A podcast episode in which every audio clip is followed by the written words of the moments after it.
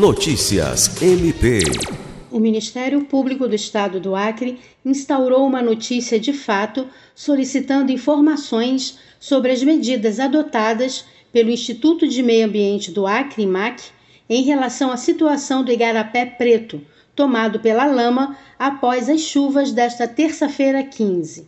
Imagens feitas por moradores mostram que a lama escorre de um dispositivo de drenagem em uma parte do Igarapé, localizado na rodovia AC 405, onde o governo do estado executa obra de duplicação em 11 quilômetros.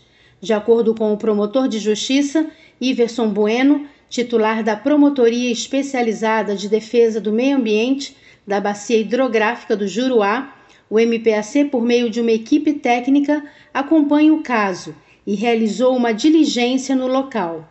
O promotor diz ainda que o procedimento instaurado após a visita, além de acompanhar as providências para a contenção de danos ambientais, requer informações sobre a autuação dos responsáveis por parte do IMAC.